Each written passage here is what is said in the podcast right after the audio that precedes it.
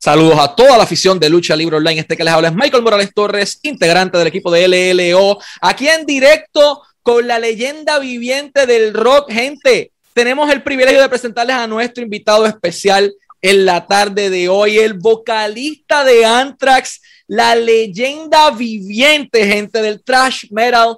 Joey Belladonna llega aquí por primera vez a LLO. Sir, we're more than honored to have you here as our guest. As our guest, how are you doing today? Just fine, man. Thanks for having me. How are you doing? All right. Everything good here in Puerto Rico, sir. Thank you for asking. Uh, we're excited to have you. We're thrilled to be speaking with you today. As I mentioned in Spanish, you're a living legend inside the rock industry worldwide. What you've done for multiple years, many people are trying, you know, uh, to get inspiration from you. But I want to know how everything started in your career and your legacy as a rock star. So, how did everything started for Mr. Joey Belladonna inside the music industry? Uh, you know, I just loved playing a little bit of drums, and all of a sudden, next thing you know, I'm listening to great records like the Beatles and just all kinds of really great music, you know. And all of a sudden, I I felt I wanted to be a, a singer, but a drummer at the same time. So that's kind of how I started, you know, doing both at the same time. So. And, uh, uh, I was going to ask the, the music profession is uh, a romantic stuff for multiple people. Like it is either the best thing in the world, but for some parents, you're gonna die of hunger, or that's the perception people or, or, or parents have in Latin America when their kids tell them, "Hey, I want to be a musician." How did your family uh, reacted to you saying, "Hey, I want to do this for a living"? Uh, you know, I they you know I had to beg my dad for two hundred dollars to buy a drum set. You know, I had to work had to work at that. You know, so that was a little bit of a push. But at the same time, we had a basement, and I could rehearse down there, and it was plenty loud enough that the TV didn't accommodate my father's listening, so he hooked an extra speaker up to the TV, an old-fashioned TV, hooked another speaker up so we could play. So they were supportive to that point. But at the same time, you got to go get a job. And I said, yeah, I, I can work, but I still want to play music. So I never stopped. I kept doing the music. So I continued. And of course, they, once I got into Anthrax, you know, moving ahead, he was totally behind it. But they, they thought that, you know, you're going to have to get a job. You're not going to play in a band you know so like you said more than likely they're like you know you, there's no way you can do that. But i never stopped and and nor did he really push me out enough to make me stop you know. They just were very very hesitant to think that that was going to be a career for me. That's really interesting because in latin america it happens the same. Uh, parents when their kids tell them hey i'm going to be a musician they're like a little bit hectic. They're like why are you going to do this? Uh, you'll get a real job. So you started and decided to prove your father wrong that you were going to actually be a musician. And an opportunity came up to your life. Uh, how did you originally heard that anthrax was looking for a new vocalist? I got a call out of nowhere. Um, i was in a band called bible black. And that band was members from the first Rainbow album in a place called Ithaca. And I uh, decided I didn't want to stay for very long because I didn't think we were going anywhere. We weren't doing enough. So I, I ended up joining a band in another place, just not joining it. We just put it together. Some kid came to my house out of nowhere and said he'd pay for everything. And I'm going to go to his house and we're going to just be a band. I said, all right, why not? Anyway, long story short, I got a call while I was there. This band Anthrax wants you to fly in. And uh, somehow the connection of the other band, Bible Black, they heard of me and wanted me to come in to check them out. You know, uh, I didn't really feel like it was any kind of audition. I just felt like, come down. We're interested in having you come up. You know, and I didn't really feel like I even auditioned that much. I, I just started singing a little bit of Journey real quick, and they kind of hit the floor a little bit, thinking, well, wait a minute. you know, I don't know what was going through their mind to be honest with you when they heard that. They just thought, well, it's got it's pretty quality, good quality here. It's not like I don't know, not just strict, you know, metal. Because I didn't really listen to a lot of that stuff at the time. And the closest thing I got to that was Judas Priest, you know, Scorpions, Whitesnake, you know, Led Zeppelin and stuff. But I wasn't really thrashing out at all, you know. I just got into Iron Maiden around then, you know. There's an interesting fa- there's an interesting fact in your biography that says that your first official flight uh, in a plane was to do this uh, this audition, this tryout. Is this fact correct? Yeah, that, I mean that was my initial. I went from a small place to a small place, and uh, you know one of those propeller planes that were loud. That was my first flight. Wow. You know, back then I had uh, the cassette player, yeah, and cheap old headphones. Could barely hear the music; it was so loud in there. Man, yeah. that's incredible because this is your first flight. How do you felt knowing that your destiny could drastically change from the decision you were going to make of trying out from a new band? Do you expected this to be as big as it got, or you just went into a regular stuff like, yeah, let's let's see what happens? Yeah, you know what? It, it was cool to get a call out of like where I live is small small town, mm-hmm. and I wasn't really doing anything super professional. I mean, I thought all my bands were pretty decent, but we're never going anywhere. But to be to get a call out of nowhere from anyone was kind of cool. So it's like, why not? You know, if they're gonna send send me a flight, but I, I've never heard of the music. I didn't know who they were, so I just said the hell. I mean, not that I wasn't excited, but at the same time, I didn't know what I was getting into. I, I had no idea what I was going to go see or if I'd even like the people and even then, I it took me a bit to get used to what I was going to possibly join. You know, musically, yep. I wasn't. I mean, I remember my friend, God rest his soul, Scott Columbus. He was uh, the drummer for Manowar, and we we were in a band together called Medusa, of all things. Right? How about that? Before I get into Anthrax. But anyhow, I, I remember talking to him, going, I, I don't know, man. I, I'm not really sure if I know I want to join because I don't know if I like I don't know where this music is going for me, but I liked it enough to stick with it. You know, I mean, we, those guys had definitely had a good band together. I mean, they they had a good sound. I mean, I couldn't pass up that part of it. I just wasn't convinced that I knew what I was getting into. You know, they're all from New York City. I'm from upstate. I mean, imagine like you know when you move into a town and you just meet people for the first time and you think you're going to fit into a neighborhood of friends and close knit people. So it takes time, you know. And even to this day, I don't ever think I ever really fit in to that to their their um, lifestyle, York, basically. Yeah, their New York style of thinking. I mean, everybody's scattered around right now, but at the same time, I I just never really found my full. I mean, I got along with everybody. I'm pretty easy, but I still never thought I figured it out, you know, to this day. So you decided just to take a leap of faith and, and start, you know, trying something new with them. You didn't know anything about Anthrax, but still you were so good or impressed them so big in, in your tryout or in your audition that they decided Joey Belladonna was the person they needed to take their band or that point took that band to the next level when they notified you that you were going to be the person that was going to lead the band's vocals, how do you felt? Well, when I when I was there, they I mean I even listened to them talk about me being there, and according to them, and I, I everything was kind of a blur. I remember a little bit, but Scott even said, "Hey, geez, I mean, I think they liked it so much when I was there that they asked me right away, like, do you want to stay?"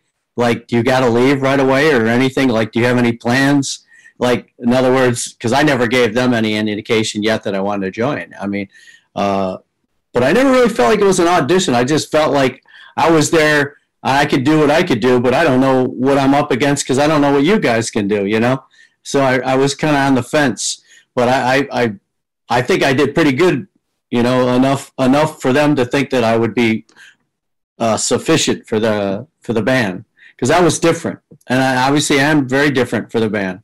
I have a different style. I have my own style that's different from a lot of the thrash that's out there, you know?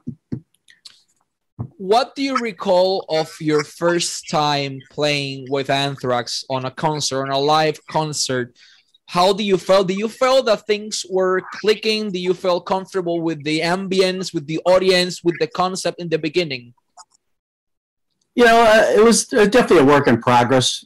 Uh, um, with the speed and uh, unfamiliar stage positioning, you know, just knowing where to go, how to feel, where to move, and all that kind of stuff. You know, at first, yeah, obviously it was a, a much broader excitement right off the bat. I mean, because most of my cover bands, if I was out front, you know, just kind of everything is just nice and easy. But this one is like there was a lot of frantic stuff going on, and the music's busy as hell. So I really had it. You have to be on your guard musically. So it's a lot. Musically is a much more of a challenge. You know. The audience, the fans that Anthrax experience in their concerts.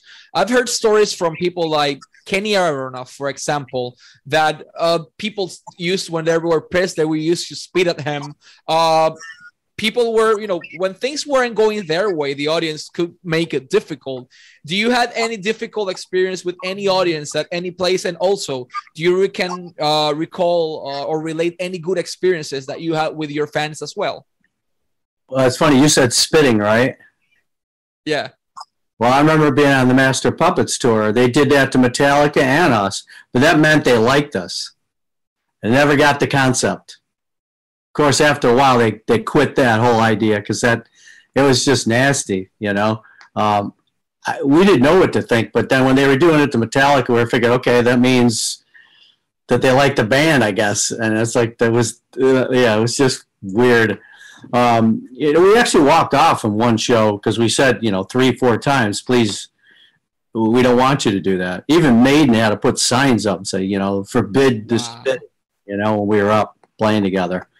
So, I mean, finally, somebody actually got on the horn and made sure that that uh, didn't happen, you know. And good experiences with the fans. So, what uh, what, what stories you can relate? Uh, you know, people can be extremely nice, like bring you some gifts sometimes, or hey, I travel nine thousand uh, miles just to be here to see you playing. Like, do you have any kind of story with fans that connected you and the band directly? Uh, like just cool stories. Yeah. Hmm. God, I mean that's a lot. That's a heavy one, right? Uh, I don't know how to think about that one. Um, are you just saying like at a show maybe or at a um, show at a concert or, or people you guys were recording? Someone who saved two days to get to New York, or the person that saved two years. What is it? Oh, my wife's giving me a, a nice little story. I was like, top of her head. What's the one you're thinking of? she got stories two and a half. I mean, I what's what? The, the, the fan that saved 10 years to be able to come to one of your shows. Oh, saved saved saved up 10, 10 years. Yeah, somebody who saved up 10 years to come to our show. Oh, wow. That's an extreme amount of time. That I don't I don't I don't know if I remember if somebody told you that or they told no, me. The fan told me that. The fan told her that. Yeah. So, yeah, you think of like I mean, there's been plenty of people that I I, I cherish their their ambitions to see us that that takes uh, you know, uh, so much to find us. Like some places we just don't come, and it's just too far away. It's very complicated, you know. And uh, I, I, I, it's fascinating. I mean, even just to be able to go to Puerto Rico. I mean, just to be there, and and only been there twice, right? And funny, I uh, give it a little shout to my friend uh, JJ. He's from Puerto Rico. He just was there to finish, uh, find his uh, go back to his home and to see his mom for the last time. He lost his mom while he was there as he landed. Wow. Uh, but uh, he's a drummer, and I met him in L.A. because he picked us up at the airport, and he was such a fan that we become friends. You know, and he's a really good drummer too. But he's from Puerto Rico, so anyhow, it's something like that. You know, all those things fascinate me. You know, always remember it. It sticks in your your heart. You know every musician or almost every musician has uh, their own ritual their own spiritual way to adapt and prepare before a big performance what's joey belladonna's ritual previous to performing if you have any uh you know what i i just the last show i i i was just pacing around the room a lot i had my now i got my headphones on i like to listen to music before I go on. You know, it, I, I just put on whatever gets me going. You know, I don't have anything in particular. It's just pick something that I, that I, and you know, I just stretch a little bit. Uh, have a nice hot coffee. I, I'm pretty easy going. You know, it's just just get my head in the space. You know, um, a lot of lot of fooling around all afternoon. I'm just, just walking around talking with people just burning a hole in the the building, just walking around and just just pacing. You know, I, I'm always just up for the day. You know, it's fun. That's about all. I really don't have anything special. You know. The life of a rock star can be complicated on the road and off the road. Uh, and a thing that makes almost all of them sane is coming back home and seeing their family. What was the thing that you uh, you thought that okay this is the person i want to spend the rest of my life with what motivated you to marry your wife why she was you know the person for you and how does she uh, keep you a sane person outside of the stage? Well i'll tell you you know when you, you finally meet someone you can see the you can feel the kind heart from from someone and you just you know, when you just feel that moment of like, I think, I think this person could be someone I could live with, you know, and uh, would listen to me and and and care for you, and it's it's nothing like after making that commitment and knowing that you're right and finding out that that person is just so so nice, so caring, so understanding. And it's nice to know that because that's that's most of your battle and and being in a relationship is to be friends you know? And we're such good friends that we listen to each other all the time trying to pay attention to each other's needs you know? And that that was what i saw. And that's what it made me feel like i, I could do this. I could, I could definitely settle down with this person you know because it's really hard to find that. And uh, truthfully I, i'm just so delighted that you know that she's been that way for me. And and to this day is always helping me. I mean, a lot. I mean, more than I can even believe that happens. You know, the, the, the time spent and the frustrations of going through all this stuff for me, you know, I can't thank her enough to, to, to say, you know, for caring, you know, and that's the way to do it, you know, and I feel, I feel proud and happy and for her and myself to be together, you know. Joey, besides music, what drives your passion in life? What's the thing that that drives you that fuels your fire? I, just I just like I like the whole the whole scene of uh, being, you know, as as I've been singing and playing music for a long time. It's just as of now, I've met so many people and the fans that that do love and enjoy what we do. So it just it just that's one thing it just keeps keeps me. I mean, even if I did it for a hobby, and say Anthrax wasn't here, I still be, would be playing and thinking that I could go to a local venue and just make people go, "Wow, that was so good! I enjoyed it so much. Thank you. Can't wait to see you guys play again," or something. As simple as that. That's what it kind of boils down to, you know.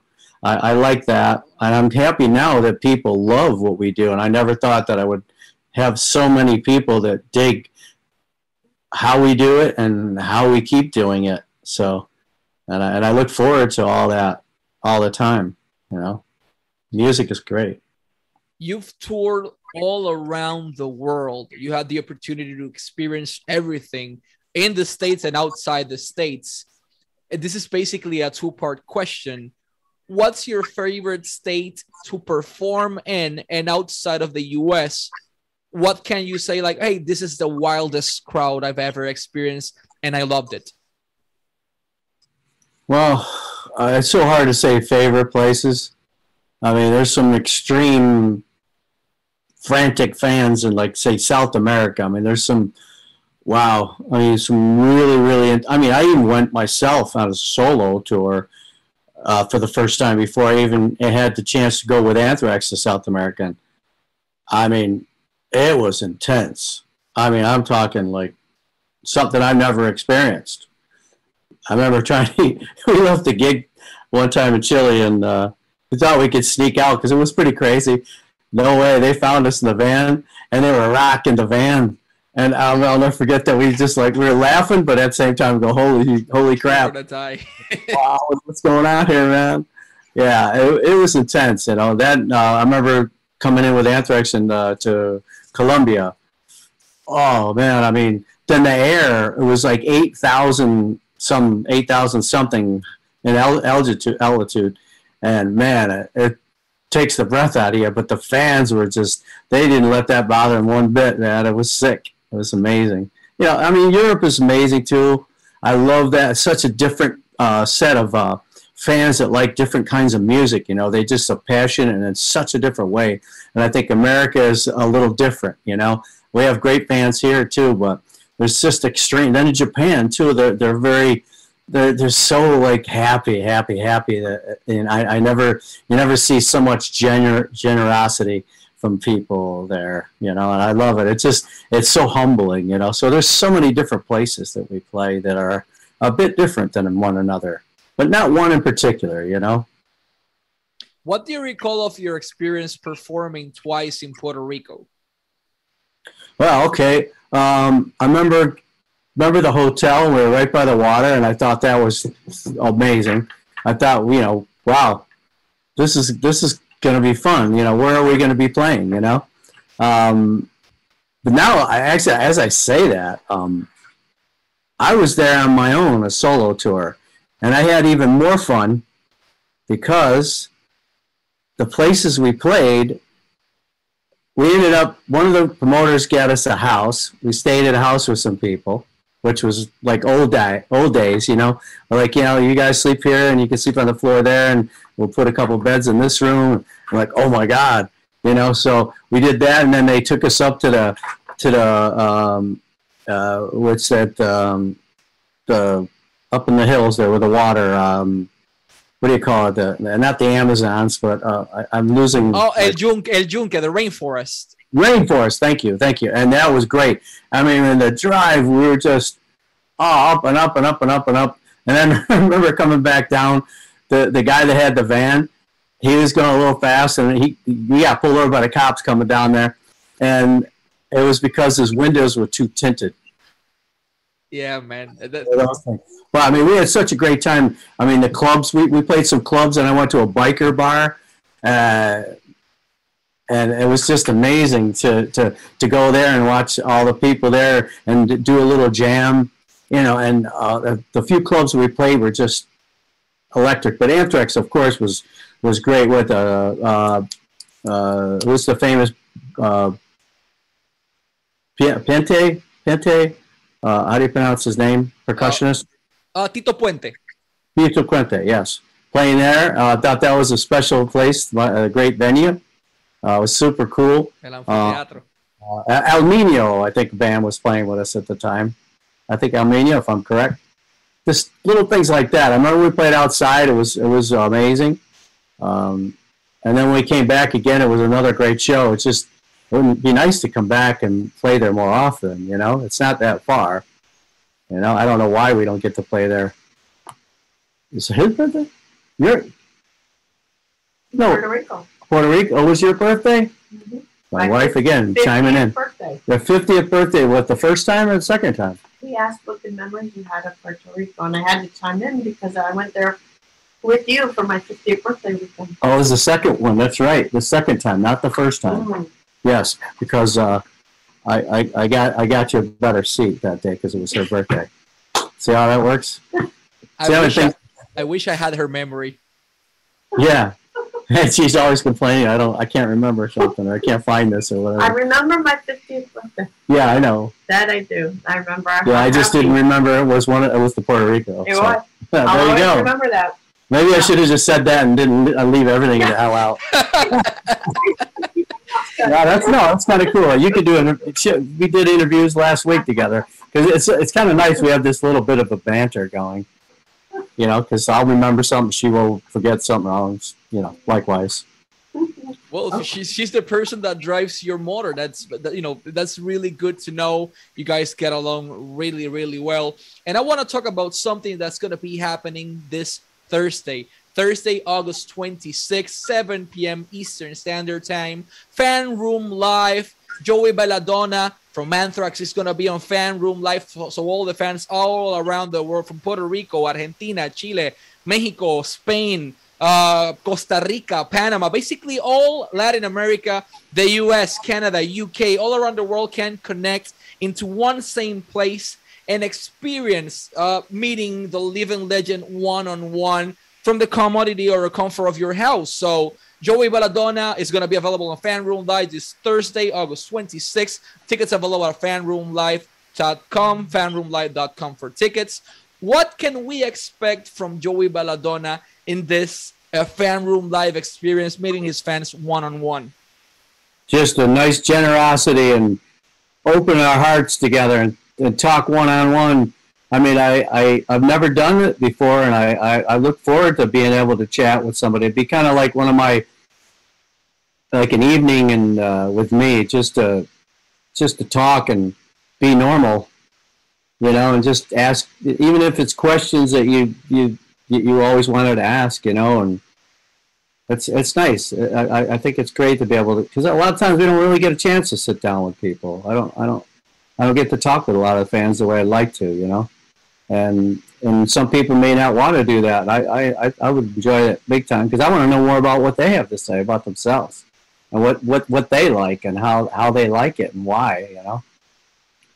It's basically experiencing, yes, the musician, but also the human side of the person that performs Joey Belladonna. We can see the musician on stage, the living legend, but you're also going to be able to see the husband, uh, the person that you know travels with his wife to Puerto Rico for her 50th birthday. And, and those kind of stories is what people love to hear. So fanroomlive.com to all the fans all around the world this Thursday, August 26th. And you can follow Joey Belladonna in one single place. Go to joeybelladonna.com. Vayan a joeybelladonna.com. And there's you're going to have every single thing uh, where you can find him. You can find him on Facebook. You can find him on Twitter. You can find him on Instagram. You can find him on YouTube. You can find his music available as well as Anthrax on Spotify, uh, on App Store, on, on Google Play. Basically every single place where you can hear music. You can go there and get Joey Belladonna's and Anthrax's music because you can get either Anthrax or you can get Joey or you can get both. And that's the magical part about this. If you want a shout out from Joey, the legend, legend, the living legend himself, it is only on a single place. Go to cameo.com. Cameo.com is a place where you, Joey will personally greet you for your birthday, for a graduation, or just a shout out uh, when you are low in life or when you're happy in life. Go to Cameo.com. He's the man who gives you the proper shout out. Uh, go get it over there as well. Uh, the most important part, subscribe to the YouTube channel as well. Uh, he has his own YouTube channel as Joey Belladonna. It's also a, a, YouTube channel for Anthrax as well as Facebook, Instagram, Twitter. Uh, but go to Joey Belladonna's uh, YouTube channel. Go there and experience a little bit of his, you know, of his daily life and, and follow him in every social media uh, available just to see both sides, the entertainment part of the story and the human side of the story. Sir, before we go to our last words, I wanted to thank you for your time and thank your wife as well for allowing us to borrow her husband for a few minutes. That's very kind of her. Joey, what message can you send to the fans all around the world that have supported you for so many years? And the most important thing, do you feel happy with what you've accomplished inside the music industry and with your life as a person?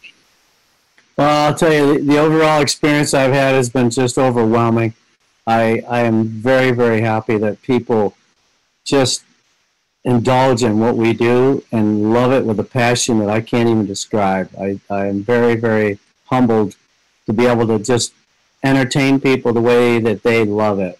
And I'm happy to that I can actually do that because it's I, I I'm still kind of blown away that what I've done makes people happy, you know, and, and they like it a lot. Because I'm a fan, I understand what I hear and what I like, and, and even if it's not too over the top kind of feeling about someone, it's just that it's like, wow, I just like it that much, and I can't can't get enough of it. And I'm glad that they feel that way, and I, I'm so happy that that the fans like what I've done, and I thank them so much for being so cool and so up upbeat over these years. You know, that's that's fantastic. Man, you're a living legend yourself. Your legacy here inspired multiple people that are currently big stars in multiple bands. So we just wanted to thank you so much for granting us part of your time to for sharing your story with us and always wishing you and your family success in your career and in your personal life sir thank you very much well thank you very much you're awesome too by the way Thank you, sir. And let's wrap this up in Spanish. Este fue la leyenda viviente, el vocalista de Anthrax, Joey Belladonna y Michael Morales Torres para LLO.